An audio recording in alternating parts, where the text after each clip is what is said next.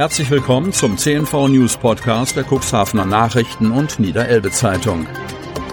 In einer täglichen Zusammenfassung erhalten Sie von Montag bis Samstag die wichtigsten Nachrichten in einem kompakten Format von sechs bis acht Minuten Länge. Am Mikrofon Dieter Büge.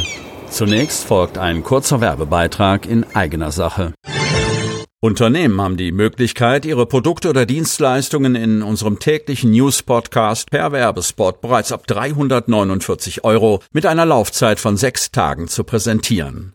Mehr Infos zu unserem Werbespot unter cnv-mediakompass.de slash podcast. Freitag, 25. März 2022. Anstieg der Inzidenz nimmt kein Ende. Kreis Cuxhaven. Der Landkreis Cuxhaven meldet einmal mehr eine vierstellige Zahl an neuen bestätigten Corona-Infektionen. Dadurch klettert auch der Inzidenzwert weiter in die Höhe. Erneut verteilen sich die vermeldeten Ansteckungen mit dem Virus über den gesamten Landkreis. Am Donnerstag wurden 1181 weitere Fälle bekannt gegeben. Alleine 355 davon stammen aus der Stadt Cuxhaven und 180 weitere aus der Samtgemeinde Landhadeln. Der Wert für Neuinfektionen pro 100.000 Einwohner binnen einer Woche stieg am Donnerstag von 2088,3 auf 2440,8 an. Von den 198.826 Einwohnern des Landkreises Cuxhaven haben sich in den vergangenen zehn Tagen 5.859 Menschen nachweislich mit dem Coronavirus infiziert. Seit Beginn der Pandemie hat es bislang 31.209 Fälle im Landkreis gegeben. Bauarbeiten für Ferien- und Dauerwohnungen sowie für Pflegeimmobilie starten in diesem Frühjahr in Dunen. Archäologen haben ihre Untersuchungen beendet, der Baugrund ist bereits geebnet worden.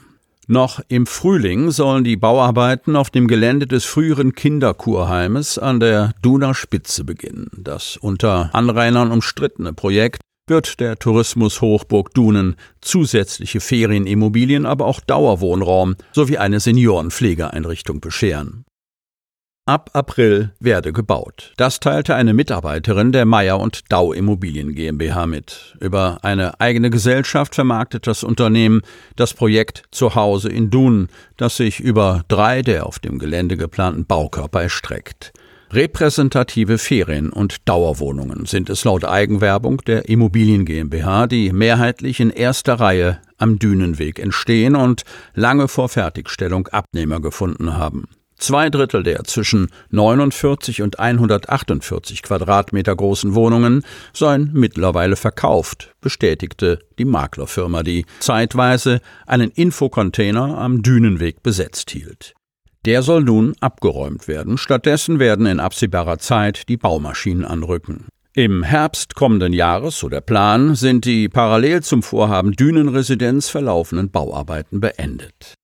Die Realisation zweier auf ein und demselben Grundstück befindlicher Projekte zu koordinieren sei komplex. Das räumte Christoph Wilhelm, Sprecher der aus der Lindhorst-Gruppe hervorgegangenen Cureus GmbH ein. Cureus ist Spezialentwickler für Pflegeimmobilien und hat ein rotes Firmenbanner bereits am Bauzaun in Dun befestigt. Flagge zeigen, nennt Wilhelm das. Hinsichtlich des weiteren Zeitplans und des damit verbundenen Baufortschritts bat er allerdings noch um etwas Geduld. Baurechtlich soll der Verwirklichung der Dünenresidenz, Untertitel des Projekts Pflegen, Wohnen, Leben, jedoch nichts mehr im Wege stehen. Neuhaus erhält Großunterkunft, Kreis Cuxhaven. Nun ist es endlich amtlich. Das frühere Kreiskinderheim und spätere Jugendhilfeeinrichtung der Arbeiterwohlfahrt im Amtshof in Neuhaus wird zu einer Notunterkunft für Geflüchtete aus der Ukraine.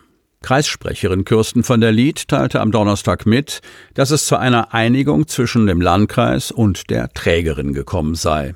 Noch ist die AWO für den riesigen Gebäudekomplex verantwortlich. Bis Dezember 2020 unterhielt sie dort ihre Jugendhilfeeinrichtung. Seit vorigem Jahr standen die drei Gebäudeteile leer und wurden zum Verkauf angeboten. Das Gelände am Amtshof ist weitläufig. Wann die ersten Geflüchteten einziehen, ist noch ungewiss. Denn der Landkreis werde vorerst in der früheren Helios-Klinik in Cuxhaven-Salenburg die Erstankunftsstelle einrichten. Das habe zunächst Priorität. Neuhaus werde nachgelagert eingerichtet, so von der Lied. Für wie viele Personen stelle sich erst nach brandschutzrechtlichen Überprüfungen heraus. Tonnenfrust in mehreren Stadtteilen. Cuxhaven. Der für die Leerung der Wertstoffbehälter zuständige Entsorger sorgt nicht nur in der Wissmann- oder der Letto-Vorbeckstraße für Verdruss, sondern auch in anderen Cuxhavener Stadtteilen. Eine Leserin aus Stickenbüttel berichtet von einem identischen Problem. Auch in ihrer Straße hatte das Personal der BEG Logistics GmbH in der vergangenen Woche gelbe Tonnen ungeleert stehen gelassen. Die Behälter seien nicht weit genug in Richtung Bordstein geschoben worden oder falsch herum abgestellt worden, erfuhr die Frau auf Nachfrage in der Firmenzentrale. Doch wie sie die Tonnen hätten positionieren sollen, konnten die Anwohner gar nicht wissen. Flyer, auf die der Entsorger hingewiesen hatte, waren in den Stickenbüttler Briefkästen nicht angekommen. Offenbar berief sich das Unternehmen auch darauf, die neuen Spielregeln in Sachen Wertstoffleerung an lokale Medien verschickt zu haben. Wir waren gar nicht informiert, klagt die Leserin. Mangelhafte Kommunikation hatte dem Entsorger auch die Rats-SPD vorgeworfen. Die BEG muss mit den Leuten reden, forderten die Ratsherren Michael Stobbe und Oliver Ebgen.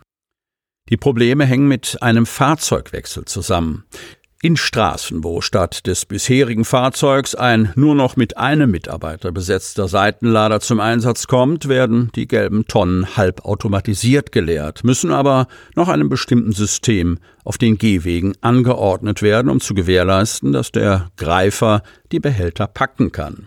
Wo das nicht funktioniert, zeigt sich der Entsorger mittlerweile unerbittlich. Gefüllte Behälter bleiben stehen und es gibt keine zweite Chance. Eine Zwischenleerung käme nicht in Frage, will die Leserin von der BEG erfahren haben. Schließlich sei sie selbst schuld, wenn sie die Tonnen falsch positioniere. Damit Sie ab sofort keine Podcast-Folge mehr verpassen, benötigen Sie lediglich einen sogenannten Podcatcher. Auf den meisten Smartphones ist dieser bereits vorhanden. Falls nicht, dann suchen Sie ganz einfach in Ihrem App Store nach einem kostenlosen Podcatcher wie zum Beispiel Spotify, Apple Podcast oder AntennaPod. Selbstverständlich können Sie unsere Podcast-Folgen auch direkt über unsere Website unter cnv-medien.de slash podcast anhören. Sie hörten den Podcast der CNV Medien, Redaktionsleitung Ulrich Rode und Christoph Käfer. Produktion Rocket Audio Production.